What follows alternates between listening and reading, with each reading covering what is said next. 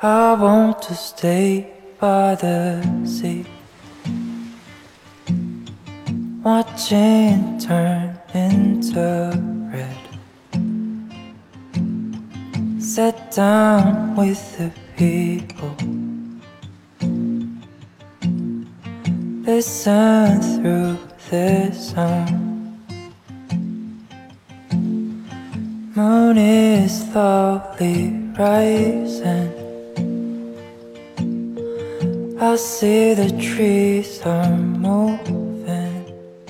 之前其实道长也讲过，然后那个很多哲学家也分析过，就人全部都变成了在交换，然后这个交换过程中，人从来都不是目的，人都变成了工具和手段。就是一个很浮躁的投放环境，然后一个不太真实的数据表现，然后再加上做什么的门槛都很低，什么短视频啊这些这些都起来了之后，这是一个很混乱的状况。我们家对面是腾讯视频的总部西格玛大厦。最近啊，我就看到我们家附近的那个地铁牌儿全都换成了某偶像组合的粉丝应援。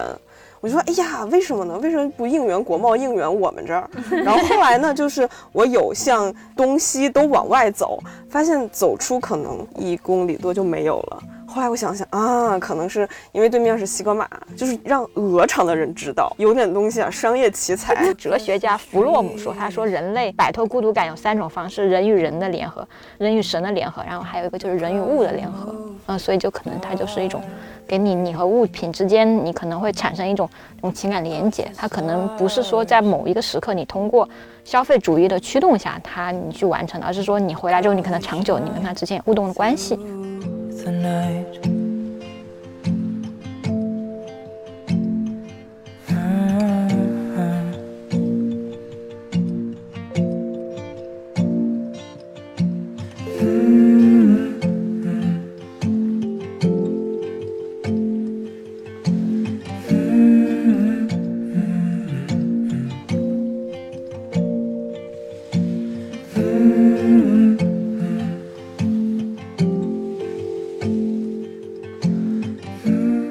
家好，这里是没理想编辑部，我是乔木。我是毛主席，我是佳瑞，我是小七，现在十一回来，不知道大家的生活有没有过得有一些愁苦？我们这一期就要讲一个比较愁苦的话题，就是关于甲方。最近关于甲方比较火的段子，应该来自于脱口秀大会上面杨蒙恩讲的甲方和乙方爷爷和孙子之间的关系。然后如大家所见。看理想是哪方呢？我们是一个铁乙方。这个铁乙方公司呢，在疫情过后，哎，这个八九十月就莫名其妙的迎来了一波回光返照，然后我们接到了很多的恰饭。谢谢爸爸们，谢谢爸爸们。主要是我们本来都以为我们这个恰饭事业已经就是无疾而终了，没想到九月八九月。团队建立，呃，半年后发现没有商业可做，对，然后好不容易八九月突然的回光返照，然后我们就对这个话题特别的有感触，嗯，甚至连这个没理想编辑部这种 都掐到了呢，对，然后我们也有了非常多的故事，所以我们打算来聊一聊这个话题。那从我们故事最多的嘉瑞开始吧，你这样我就商务小郑，对，就是说到。放假的时候的乙方同学其实是有很多辛酸泪的。我记得我刚上班的时候，一个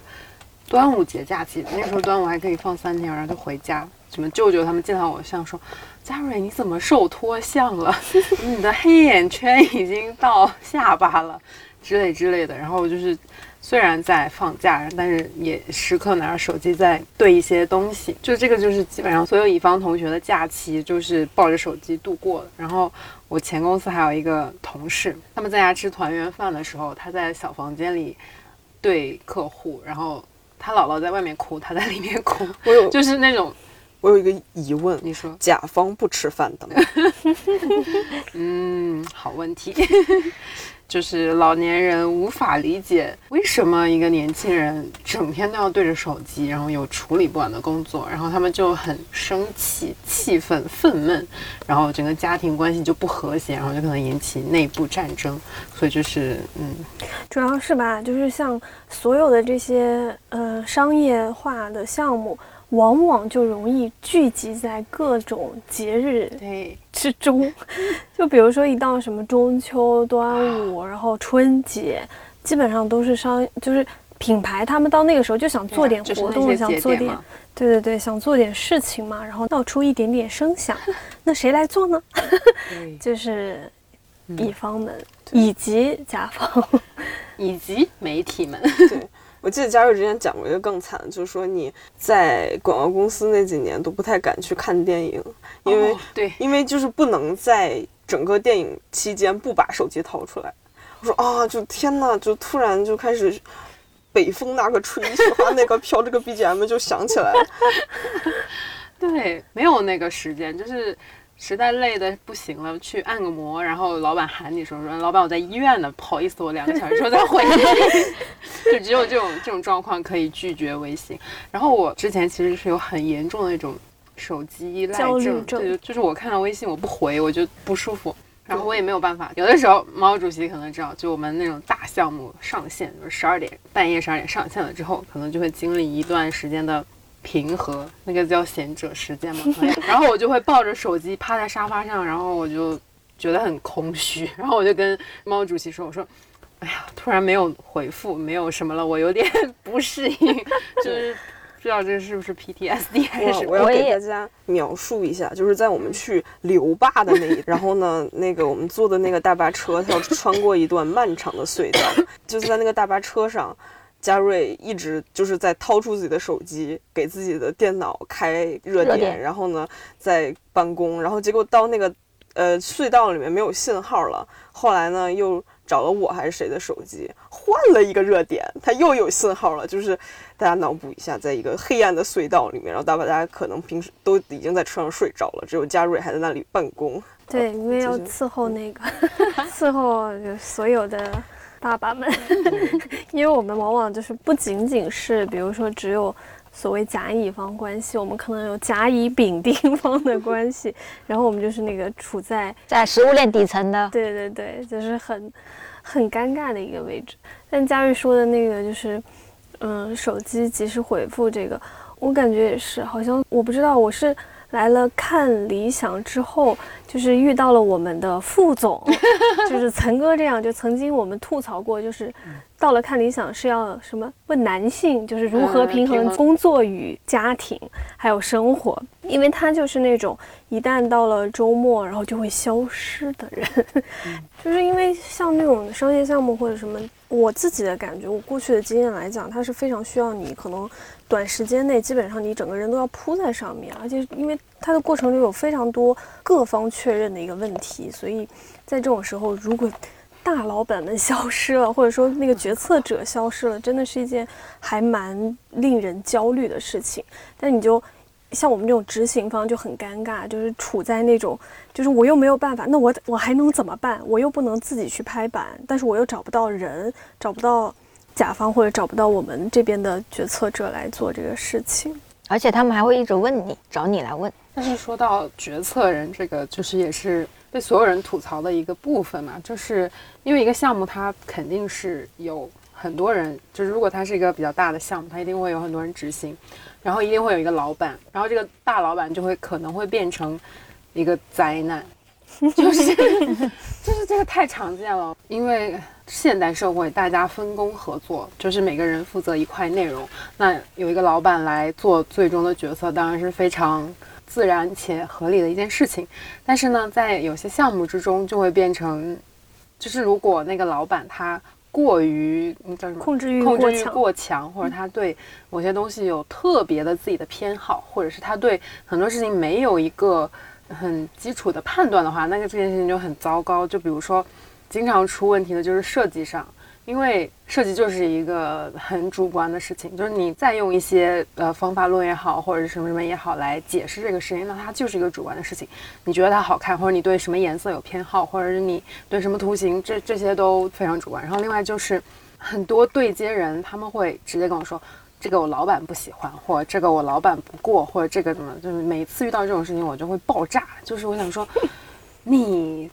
对你这份工作，或者你对你这个对接的内容，你没有自己的判断吗？就是你，你可以跟我讲道理，但是你一拿老板出来压我，我就会我知道佳瑞说的那个，因为深有感触，就是在这种项目过程中呢，往往都会有一个大的决策者在不见摸不到的决策者，然后我们中间会隔了非常非常非常多层，然后每一层都有自己的一个想法，然后他们来说服我们的时候，往往就会用我老板或是某某人怎么说。其实我一直觉得这个事情很奇怪，就是我经常在想，本来按理来说。比如说啊，那个甲方来找一个乙方，其实他是认可他们的内容，或者认可他们的能力，或认可某一方面他们想要的东西。但是往往呢，就是他们会不尊重乙方的判断，他更相信自己的判断，然后就要强扭着乙方去满足或者迎合他的判断。我说实话，就是既然你今天比如说假设啊，来一个自媒体，或是来一个公众号上投，我相信所有我们自己在这个自媒体里做了这么久，写了这么久文章，编了这么多稿子，我们会清楚什么样的内容是最好的。对用户来讲，第一他能接受，他吃得下去，然后我们也就是推得出去。往往我们是有一个更明确的判断，但是呢，我也不知道是因为这中间到底那个那个你知道吗？契合弥合点在哪里？就是甲方总会觉得。好像就我如果作为一个乙方来讲，就甲方总会觉得，嗯，不行，你这个什么什么东西没有给我达到，然后或者说你一定要标题上或是哪个部分一定要怎么去改。但说实话，就是我觉得我们才是那个对对这个内容有有一定的把控能力的人。我们也是希望就是一篇软文也好，一篇广告也好，它最后能有一个最好的一个效果嘛。大家肯定都是这样去希望的，但是往往就在这个。不断的去满足甲方的一些需求的过程中，就反而把这个东西给做的就是最后就是一摊 烂摊子丢在那儿，然后甲方又觉得很勉强，我们也觉得非常痛苦，然后可能读起来的人他也不会有多么快乐，所以我一直觉得这是一个很畸形的一个关系，但我也不知道问题到底 到底出在了哪里。就有时候可能甲方他觉得他要的是专业性，但他最后往往要的是服从性，而不是专业性。所以就是，当你在服从的时候，就很多专业性东西就消弭了。就是他觉得说你要听我的，但是最后，但他他没有听你，他他觉得我听你的，相当于是我没有你懂。但是其实不是的，就是说，因为我觉得专业性术业有专攻，不然就为什么甲方会去找乙方？就是因为他不可能做所有的事情。就所以，其实也是很真诚的希望，就是。在所有的我们自己感觉，就是今天已经大家都在诟病于，比如说甲乙方这种关系，就像杨蒙说的那个，为什么他那个段子能引起很多人的，哎呀，应该怎么说，就是共鸣吧，然后特别有感觉，其实就是说明这种是一种很普遍的现象。但是很奇怪，就是反正我知道，就是很多虽然可能原本是乙方的人，他最后去做了甲方，然后都会发出一句感慨，就是说，嗨。就是自从变成甲方之后，我都觉得自己不是人，就我们最后都变成了自己讨厌的最讨厌的那种人。对，但的确是，就是很多时候那个甲方想要放进来一些奇怪的东西，然后。我们觉得很奇怪，但我们一般不会说我们不喜欢，因为我们喜不喜欢不重要。我们会跟他说用户不喜欢，嗯，但是他们会觉得虽然用户不喜欢，可是我们喜欢，嗯，但是你喜欢，你可以把它拿去做朋友圈头像，你没有必要非要把它插到文里，因为大家看到拔腿就跑，好吧？跳出力，然后就断崖式的上升。对，我都我对我会跟他们解释跳出率这个问题。我对我看到就是之前有一次嘉瑞说什么跳出率。什么什么什么什么后后面，然后人家回说，可是这都是好看的图片，大家为什么会不喜欢呢？哎，你看怎么被人听出来了？但那个我也是真的觉得，就是可能大家对于好看有什么误解吧。而且，就是有的时候我我其实觉得很奇怪，是他们太想在一个内容里面去承载大概八百万个需求吧。比如说，我们本来的这个项目的目的可能是去推一个我们做的。比如说为这个品牌去定制的一个内容，其实它这个纯粹的目的是这样的。但是当你不停的往里塞一些奇奇怪怪的东西的时候，说实话，我觉得用户也会迷惑的。就是在想，那他最后其实哪个目的都达不到。比如说，本来我们是为了推那个为品牌定制的内容，其实目的是这个。但是呢，由于他非常的想要在里面塞到一些，比如说品牌理念啊，或者是品牌的呃什么样的一些设计图啊，等等等等。都是好看的图片和优美的句子，大家怎么会不喜欢呢？对，然后这样的问题就是好，我感觉可能这也是我们人普遍的一个问题，就是我们都很难跳出自己原本的那个框架和认知，去站在其他人或者站在对方的立场去考虑一些问题。但是，比如说像我们，我感觉我们做新媒体做的比较久的人，一般都会去更多的考虑说，今天用户读到这个东西是一个什么样的感觉。其实我们很多时候在做的一个事情是，尽量的能让用户更好的去接受，这也是我们的一个专业技能所在。但是呢，我不知道这个是为什么解释不清楚。是这样的，就是其实以前有个前辈给我看过一本书，就是所谓的乙方，它其实是算服务型公司，它其实是分，我记得是分三到四个类型的，大概就是一个就是智慧型，就是我给你提供的是某方面的，就是。比如说啊，比如说导演的创造力，或者谁谁谁的什么，那是一个站在很高度的那个方面来讲。然后一个是经验型，就是我在这个行业或者这个专攻领域，就比如说专门投微信朋友圈广告，这个是一个专业，就是它是需要经验累积或什么什么。然后还有一个就是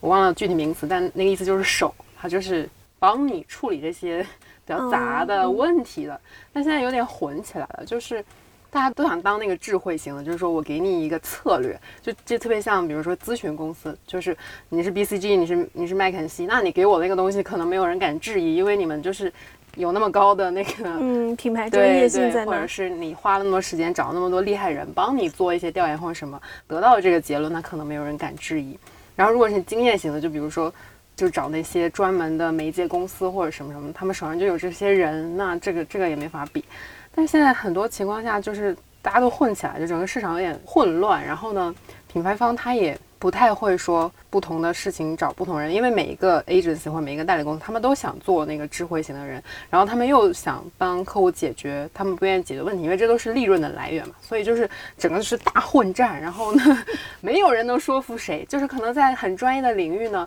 是有一个什么规则或者什么，但是在广告这个行业，就是大家都 都能看得懂，都能说一句，都能发一个言，然后就导致这个专业性就会越来越就被挑战的次数会比较多。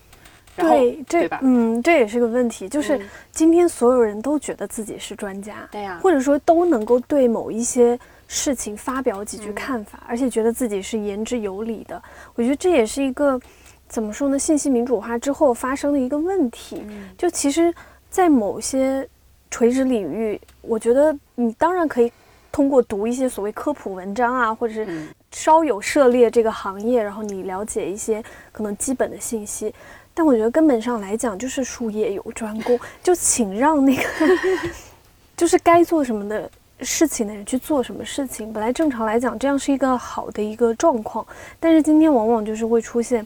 大家都觉得自己对某一件事情可以发表各种各样的看法或见解，而且他觉得自己是对的，就所有人都坚守自己的那个立场，就永远都觉得我是对的，为什么你不听我的？这也是一个，我觉得一个打架的一个来源，就是像现在的品牌方，可能他们也不会像过去那样，真的是完全的尊重。比如说我交给的，我觉得啊，今天即使像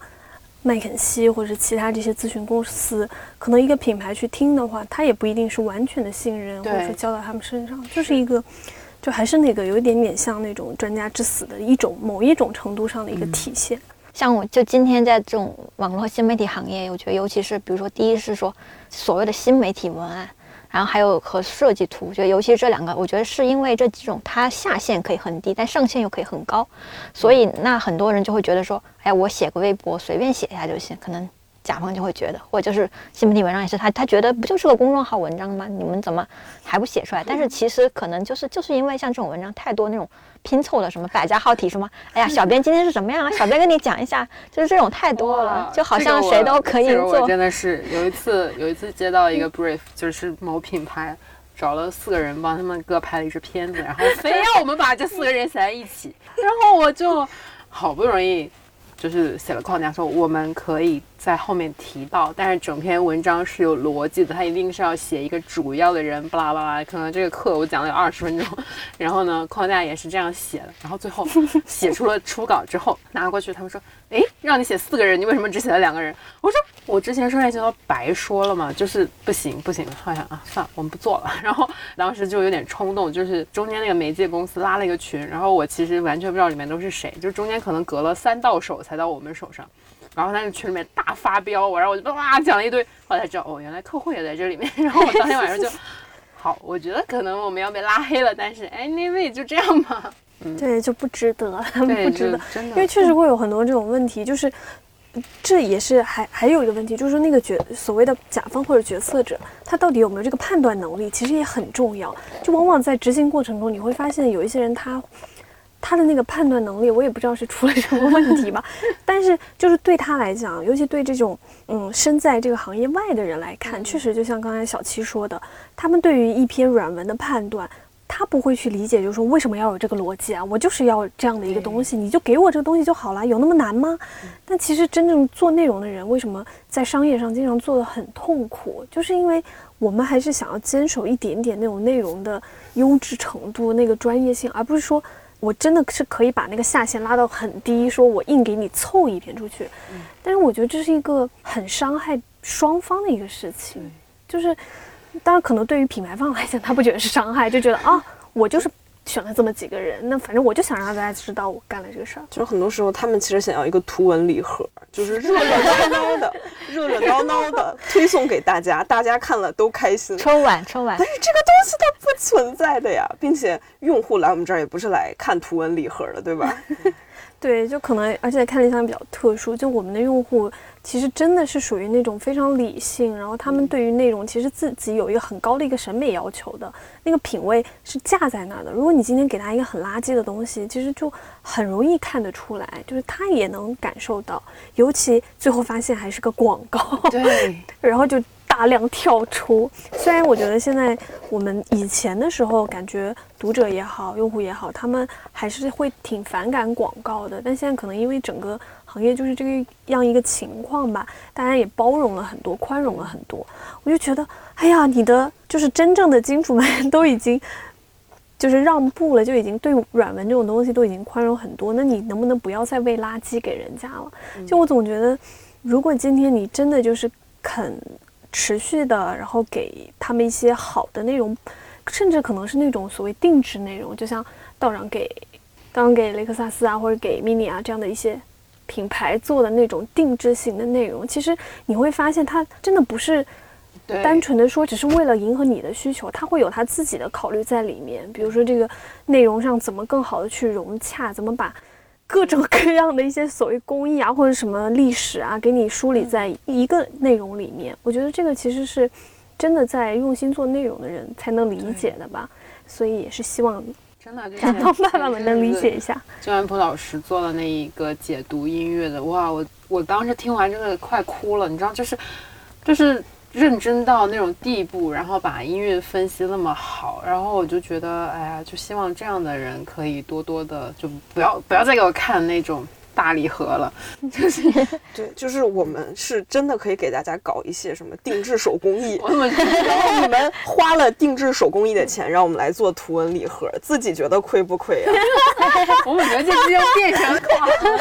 垮，也挺好。但说实话，就是包括我之前应该是算。其实之前我应该算是甲方哎，那个过程也真的是让我决定，我之后我第一我不想再做甲方，第二我也不想做乙方。我跟你们说一下这个过程，就是。我之前的那个公司，就是曾经一度觉得自己是甲方。我想说，哇，我都是甲方了，我还不能那个什么一点吗？最后发现，对不起，是我哪意了。我 我只是甲方里的丙方而已。我也是要去相当于一个执行者，然后我要去完成的是我的头顶上的领导或者是老板们他们的一个想法，或是对对对他们的意志。其实我也理解，就是像。因为整个一个公司做决策和一个人去做决策，完全就是两种概念。一个公司就做决策，你可以想象，可能大概有七八层的那个层级，然后呢，每一层都希望满足上一层的传达下来的那个需求或者是想法，然后那个想法往往就是很飘渺的，然后呢，在这个传达的过程中又会出现各种各样的扭曲，所以当最后那个成品出来的时候，就是一个。都不是四不像，可能是八十不像，就是有八十个需求在这个里面，为了去实现它，然后就揉成了一个什么都不像的东鹰西，头马身有一手，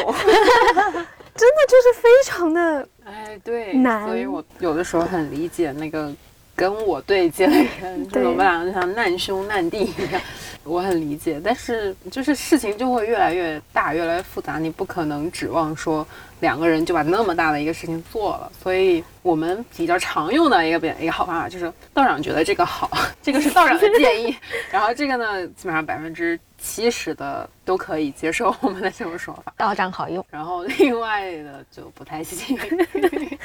对，就是比如说，哦，这是道长 建议的，这是道长说的，然后对方就嗯，好吧，好像有点道理。然后我说这是我们新媒体同事建议的，no，就特别直白，不，对，就谢可能谢。乙中自己就是在一个乙方中面分了智慧型儿，然后经验型儿，还有手，我们就是那个手。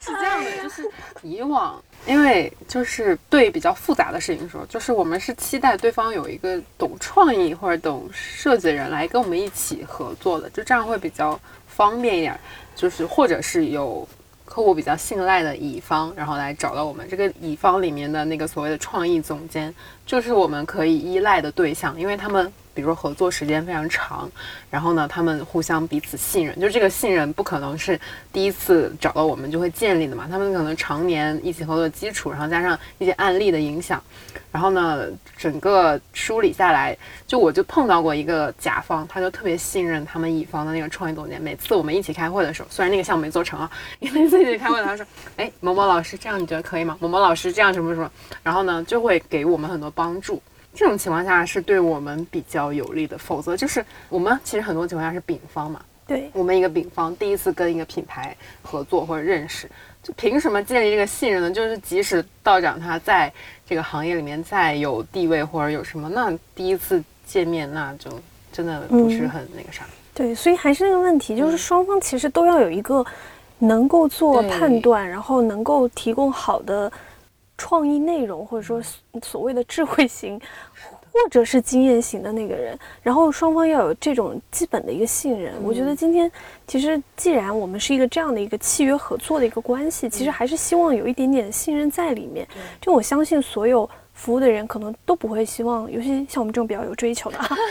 都会希望把那个项目真的做好，因为其实我们做好一个项目，我们也可以拿出去让大家看见，就这真的是一个好东西，而不是说就最后就是大家相互迁就、相互勉强，然后最后出来谁都不满意或者不开心，这个问题就很难解决。嗯，其实这个在我们新媒体写文章的时候经常出现，就是当你如果写一个主题，然后你发现越写越多，你啥都想讲，然后最后就会出来一个四不像。其实甲方和乙方也是的，就是当你想把一堆东西狂塞给乙方的时候，那他可能也找不到那个主线团，那他可能最后也会给你一个四不像。其实我觉得在这个方面来说，我觉得就需要甲方他其实。我觉得他需要有个大局判断，就是说我知道我大概主题想要个什么东西，但如果他自己都想不清楚的话，就往往传递过去。其实乙方就算他能够想到一个完整给你，但是你也不一定想要这个东西。这时候我们就要举出某著名明星结婚的时候，他请一个设计师给他设计婚礼的 logo，然后呢就设计了七十个方案，四年时间都没有通过，最后也不知道是不是用了最开始那个。反正我我们看到这个新闻的时候，就是那个明星他自己还。很得意的说，呃，就是好像展现他很有设计品味一样。但是我们看到这、嗯、什么，就是那种感觉。我好像记得这个新闻，但我忘了主角是谁了。不重要，不重要不重要不重要。对，第一个是感觉设计真可怜，第二是感觉那得给了多少钱设计才没跑呀？可能从一八年开始啊，就是可能是因为经济形势不好或者什么，所有的甲方或品牌他们会越来越追求效果广告，就是转化率。对，就是前一阵子不是一直在说什么，哎，腾讯就很喜欢搞这种说我们是品效合一，就是又有品质，然后又有效果，巴拉巴拉这些。但是就是你们回看，比如一八年那个时候很轰动的什么马蜂窝，还有知乎他们做的那种反复念广告词，在在央视上播那种广告，其实，在广告业就是一个笑话。但是你又不得不这样，不得不接受，是因为越来越多的可能公司的 CEO 他来管投放的事情，他来管就是 marketing 的这个部门，就是一个在中国市场里面所谓的外国那一套 marketing 东西，它不没有作用，它没有效果了。然后导致说，可能我听说过很多很多公司，比如说花了上千万、上亿的预算，然后结果就打水漂，就什么都没有。比如说赞助一个综艺，然后里面有三小只的某一个，然后花了什么上亿的钱，然后结果就什么声响都没有，给品牌或产品没有带来任何的东西，然后可能就整个部门被裁制，就这种事情特别特别多，就是一个很浮躁的投放环境，然后一个不太真实的数据表现。然后再加上做什么的门槛都很低，什么短视频啊这些这些都起来了之后，这是一个很混乱的状况。然后大家都觉得这个也要做，那个也要做，但是具体怎么做，然后能达到什么样的效果又很存疑。但是你如果想要申请下来这一批预算，那你就要达到这样的效果，不然你就没有钱做这个事情。唉，我觉得就很难，就是你也不能怪他们，他们他们就是要达到这样的效果，然后这个效果要怎么衡量呢？就只能用数字。那你还能什么？你给我们的广告打分 是什么？对，我知道，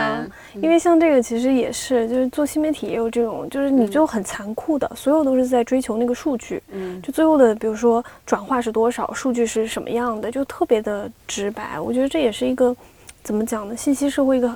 很不良的一个发展的一个方向吧，就是大家最后在看的东西到底。是什么？其实就因为我们一般会这么来判断，比如说越大众的东西，它自然是传播广的。那所谓大众，它可能不免就是阅读门槛比较低，它的理解门槛都比较低。那那种东西，从我们来看的话，往往会觉得它的内容质量就是会偏向于浅，因为我们目前的这个整个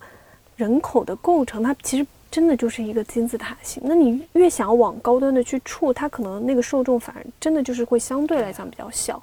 那你要往大众的触的话呢，那你那个比如说他他想要达到的所谓的高端或者是什么高科技或怎么样的那个东西，它就真的是很难。其实我觉得还不如是通过，就是我们读那个齐美尔还是谁的时候，不是说嘛，就是时尚和潮流往往先要在。上 就阶层上来讲，还要在高阶层人群里先去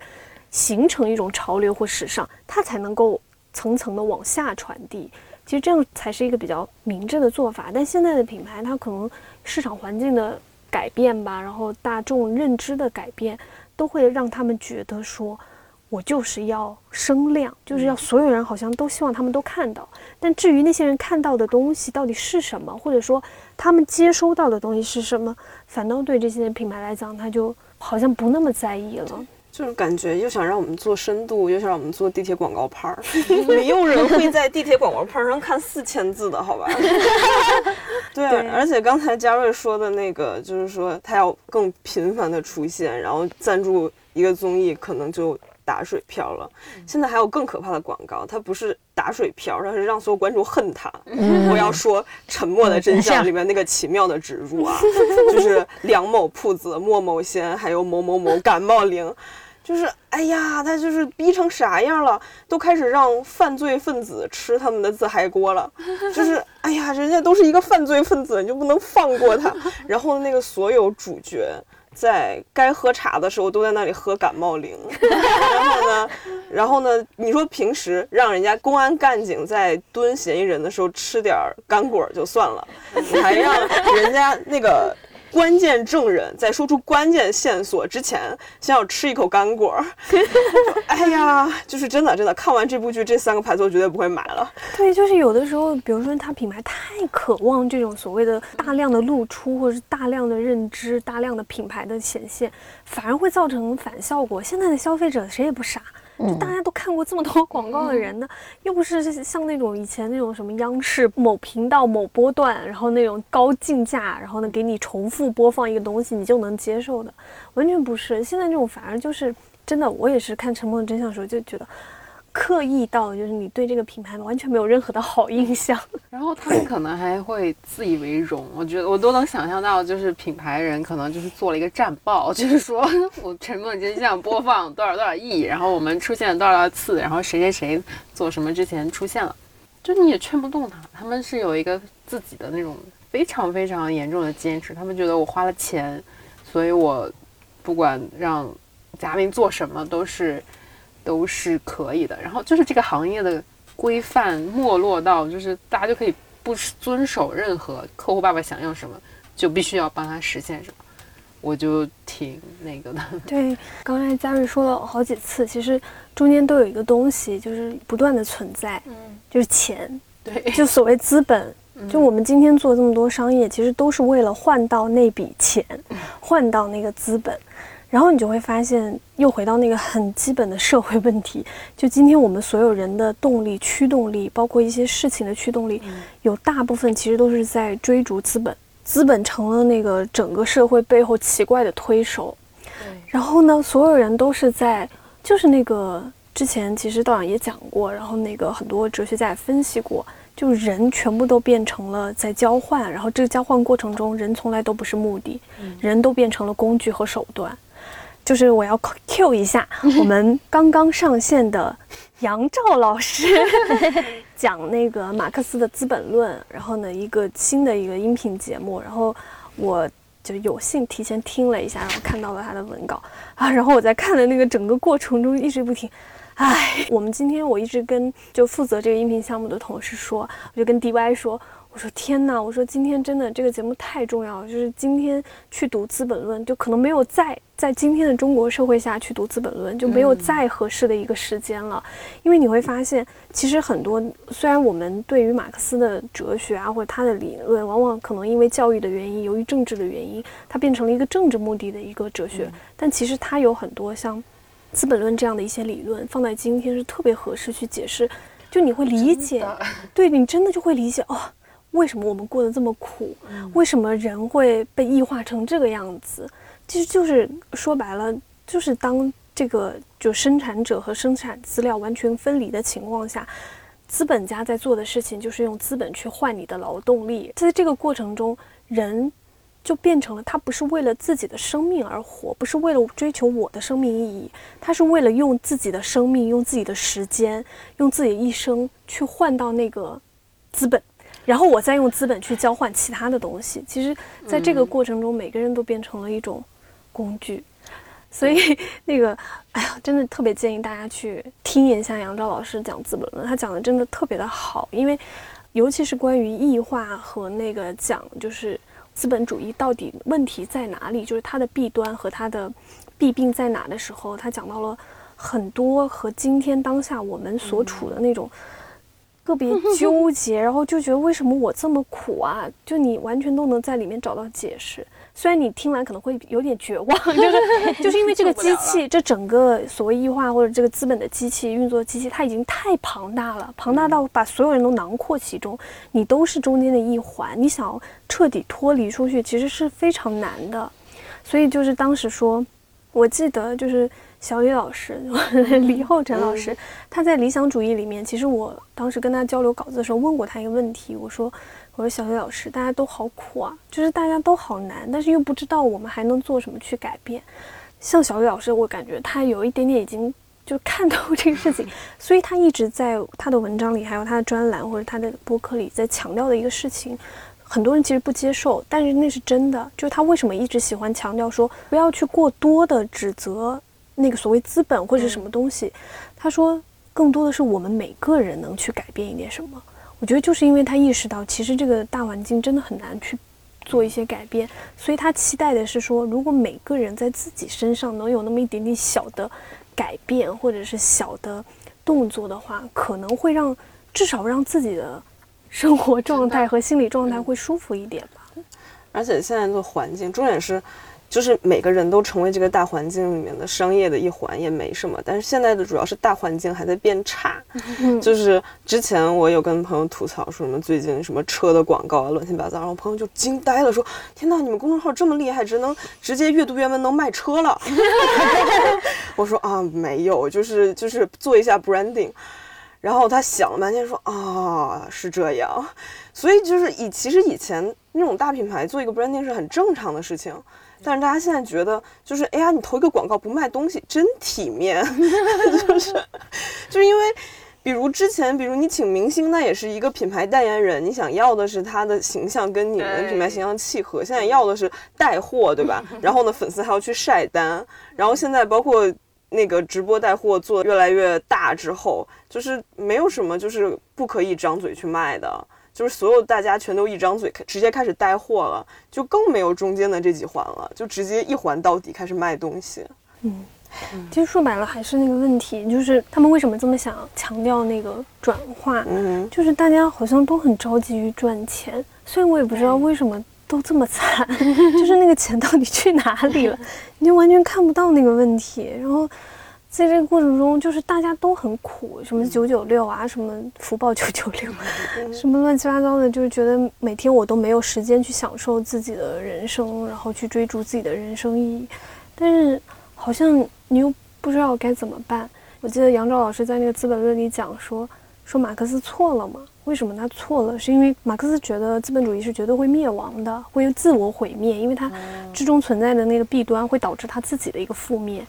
但是马克思死了一百多年了，一百年后我们发现资本主义依然侵入在各个领域、各个角落这种情况。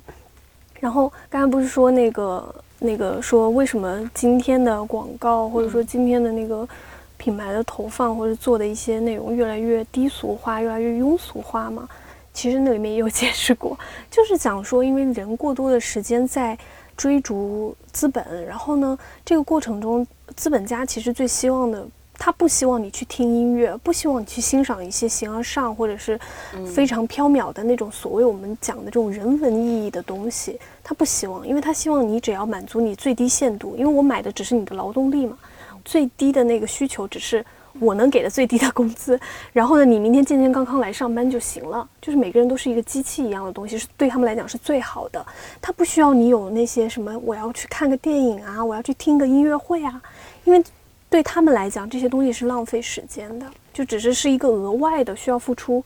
额外资本的东西。这也是为什么，就是在马克思的那个定义中，会觉得今天的人越来越容易堕落和追寻 追寻所谓的，就是比较更就是只能欣赏更庸俗化的东西。然后内容生产者也会倾向于庸俗化，因为大家都不再关心所谓的这种人文意义的东西了。所以我就记得我当时看完那个文稿的时候就好绝望。嗯，你说的对。那我咋办？哎，这时候我们就要看另一个马克思韦伯老师的内容互补，学术一种职业是吗？就你你会过得很清苦，但你可以获得内心的满足。我真的希望我的朋友圈的朋友们不要再把头像换成。他们公司品牌的什么产品图，也不要再发九宫格。当然，我有的时候也会发。就是前几年，但是你知道我们的差别在哪吗？我们是真的认可那个东西，而不是说我们是。我觉得我们公司还比较好，是大家转发的时候 明显都有很强的自我偏好，就是从来没有说啊，因为对对对对。我真的有很多就是不管甲方还是乙方的朋友，就是感觉那个朋友圈以及文案全都是复制粘贴的，就是你能看到那一圈的人，每一个人都在发同样的。哦，好，又来了。就是前几年很夸张的是。我们作为乙方，得给爸爸们出那种朋友圈的长图，然后那个长图九宫格组成缩略图之后，它还能变成一张完整的小图，就是一个很复杂的东西。然后就是我们设计要花大量的时间去给爸爸们做这些，但这些其实只是用于他们内部传播，就他们的所谓的朋友圈，就为了显示说我这个部门这次做了一个这么大的事情，然后呢，各种各样很满意。还有那个战报。就特别是一些刚融到资或者什么样的品牌，特别喜欢搞这个，就是做了一场投放，然后呢有可能几千万、几亿的效果，巴拉巴拉，然后给他们的投资人看，哦，这个有希望的，然后我继续给你投钱，就它变成了一个广告，某种程度上就变成了这样的一个工具，或者是一种自嗨。我又想到了 今天早上看到了宣传奇才，就是我们家对面是腾讯视频的总部西格玛大厦。就最近啊，我就看到我们家附近的那个地铁牌全都换成了某偶像组合的粉丝应援，我就说，哎呀，为什么呢？为什么不应援国贸，应援我们这儿？然后后来呢，就是我有向东西都往外走，发现走出可能那么一公里多就没有了。后来我想想啊，可能是因为对面是西格玛。就是让鹅厂的人知道，对吧？就是定时定点投放，对，专业投放，有点东西啊，商业奇才。对呀，就是这还算有点东西呢。对，就是很厉害。忘记我在哪里看见一句话，我我真的是觉得那句话讲的挺好的。忘了是朋友圈某什么知识付费大佬发的，然后他写的是说，当用户在付钱或者说付出他的时间等等等等去购买一个产品的时候，他买的不是那个产品的服务，其实最好的方式，最好的一个品牌能够做到或一个产品能做到的是，我买了这个产品之后，我能进步，就是我能跟着这个品牌一起进步，它是一个。你懂吗？提供这种东西，对，提供这样的一个进步价值，才是最最牛逼的或者最优质的一个品牌或产品。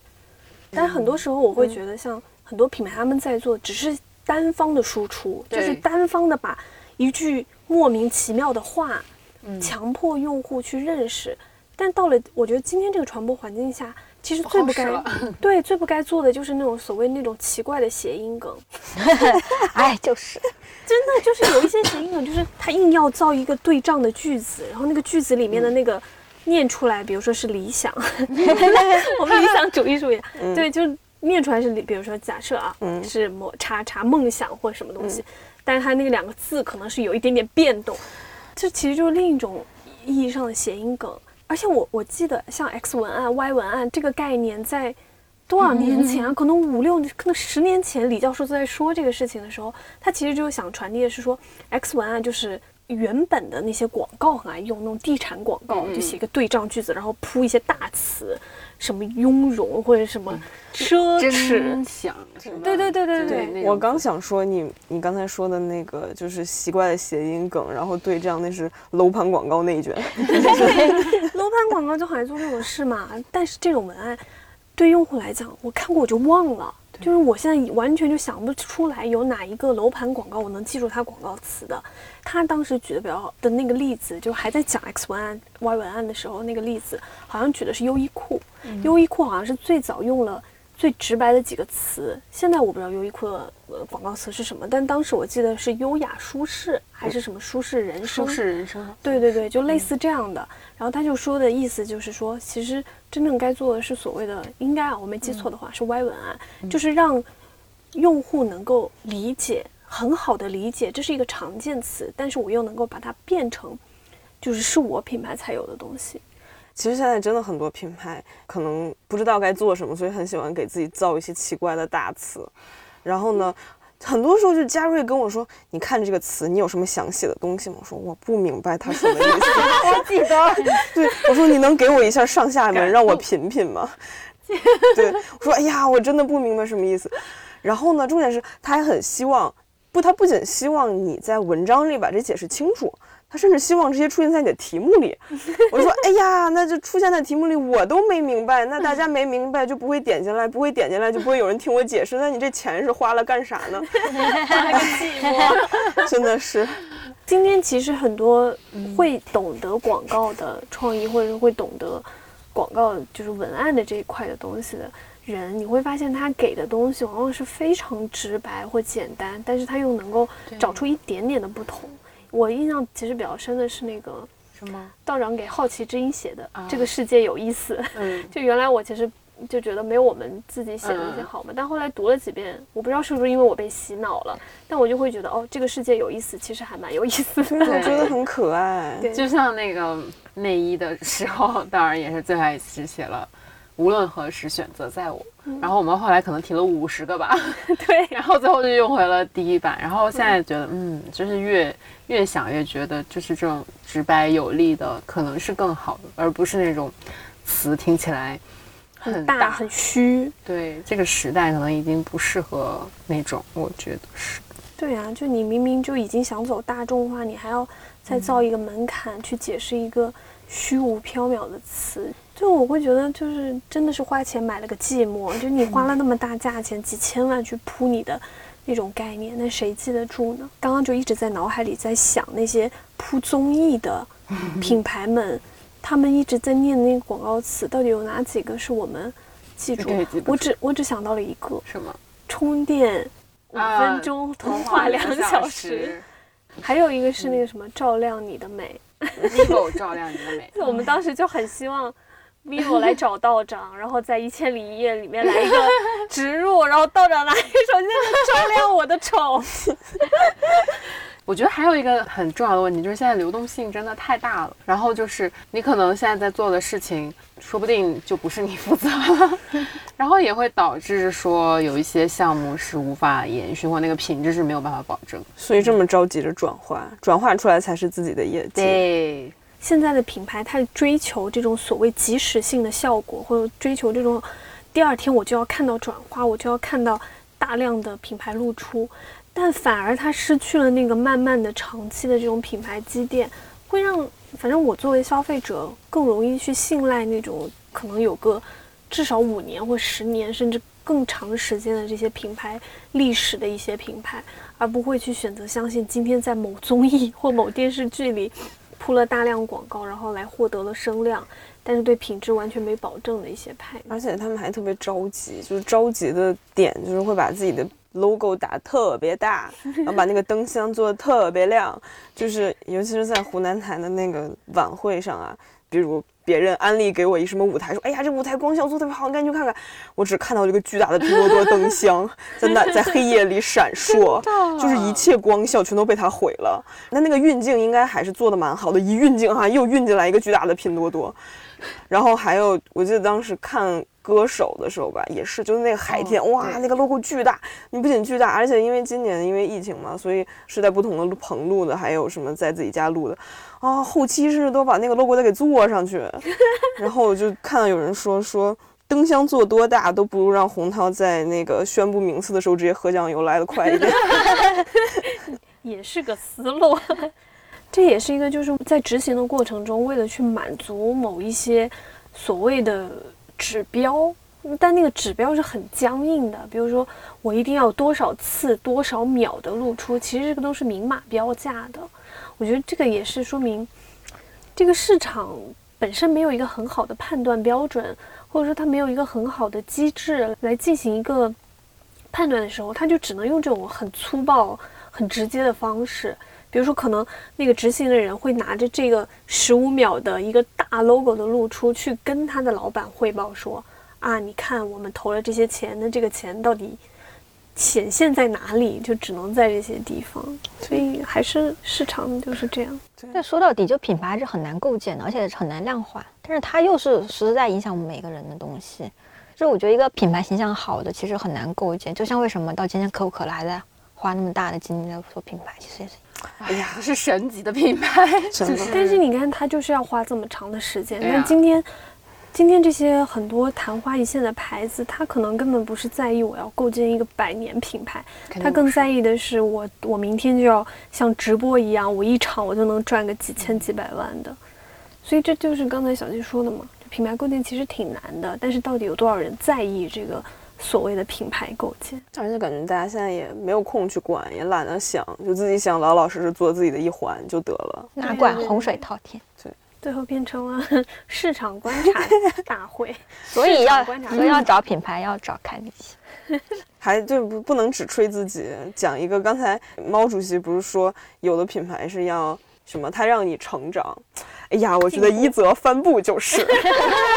真的买了它之后就感觉我的品味提升了。然后呢，背在那个那个背着那个包在街上走，感觉哇，我有点东西。然后在地铁站看到另外一个人背，就哎，他有点东西。真的，我真的有看上一次眼平平无奇看到对面地铁对面有一个人背着一泽，我想啊，就是人群之中锁定了，真的有那种感觉，就是很少嘛。对对对，确确实是我也是，我不是那天还说嘛，跟大家分享，就是我们内部那个公司回收计划里面，很多 同事都买了一则，然后有一些那种绝版的，就是比如说那种道长头像，我就一直特别喜欢那个，然后。我背出去的那个感觉，比我背一个所谓 Hermes 的那个嗯，bag bag 还要还要有成就感，或者说还要怎么说呢？就是还要觉得那个更独特，就是这个真的很难得。当然，我一直觉得，所谓我们对一泽的这种 内部哦看理想内部对一泽的莫名其妙的爱，都是道长给的。对啊，可能一泽帆布包好像也是可以用很久的那个，我看好像之前广告词说它用的越久，你用的那个色泽也不一样，反而是在这个速朽的社会中对抗速朽这种方式。我我之前好像还看过一本书，叫做《爱的艺术》，然后哲学家弗洛姆说，他说人类摆脱孤独感有三种方式：人与人的联合，人与神的联合，然后还有一个就是人与物的联合。嗯，所以就可能它就是一种给你你和物品之间，你可能会产生一种这种情感连接。它可能不是说在某一个时刻你通过消费主义的驱动下，它你去完成的，而是说你回来之后，你可能长久你跟它之间有互动的关系。的确，一泽也能给人这种感觉，就是道长那个背了十年的一泽就特别软，然后我自己像生活节的时候买的，现在应该两年了吧。我的那个包，它没怎么背。我觉得那个那个单肩，它的确也是就是变软了。然后呢，我因为很喜欢在它那个内兜里面放钥匙，所以它那儿出现一个钥匙的形状。然后我觉得啊，就是跟它产生了一些情感连接。我们好像突然从甲方乙方聊到了。这你看，这就是我们真情实感喜欢写的东西，大家听了也很受触动。希望以后的甲方爸爸能这个 对，所以广告的方式很重要的。前天我们去摆了个摊，然后我其实我们带了那个开化糖，还有那几个东西去，然后呃，反正就金网石，嗯，对，反正那几个摆那里，然后来的人就问这是什么呀？就大家就是那种，然后就很尴尬的回复他，就是在那种场景下，你也不好就是跟他说那个故事，嗯，然后然后大家一看那个。价格就有种什么，就是到底你是白痴还是 我不是白痴 那种表情来看着你，然后你我都不太好意思讲那个价格。对，就是你周围人都在卖二十五十五折大甩卖，然后只有我们和理想国、理想国是哦就标价。不打折，没有没有活动，原价不打折，绝版书，对对对，那个什么赠品书架没有。这可能也是我们两个品牌能够走的这么艰难，在商业化上 走的如此之坎坷的一大原因，就是我们真的有一种莫名其妙的，就是做内容做出版的人的那种清高。就当时生活姐也是这样，但其实可能就是要塑造一个。这样的一个环境，然后你的品牌就是我们要打造一个这样的环境，但同时你的品牌要有这个积淀，然后在传播的过程中，你要给到人家这种感觉，才有可能真的就是做好。